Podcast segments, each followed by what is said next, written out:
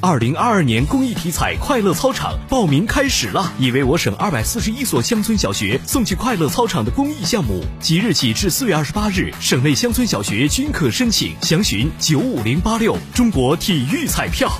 记者从昨天上午郑州市生态环境局召开的二零二二年第一季度新闻发布会上了解到，郑州市二零二二年第一季度完成 PM 二点五浓度下降百分之三。重污染天数不超过九天的目标任务。二零二一至二零二二年秋冬季，二零二一年十月一号至二零二二年三月三十一号，郑州市 PM 二点五浓度每立方米六十二微克，同比下降百分之七点五；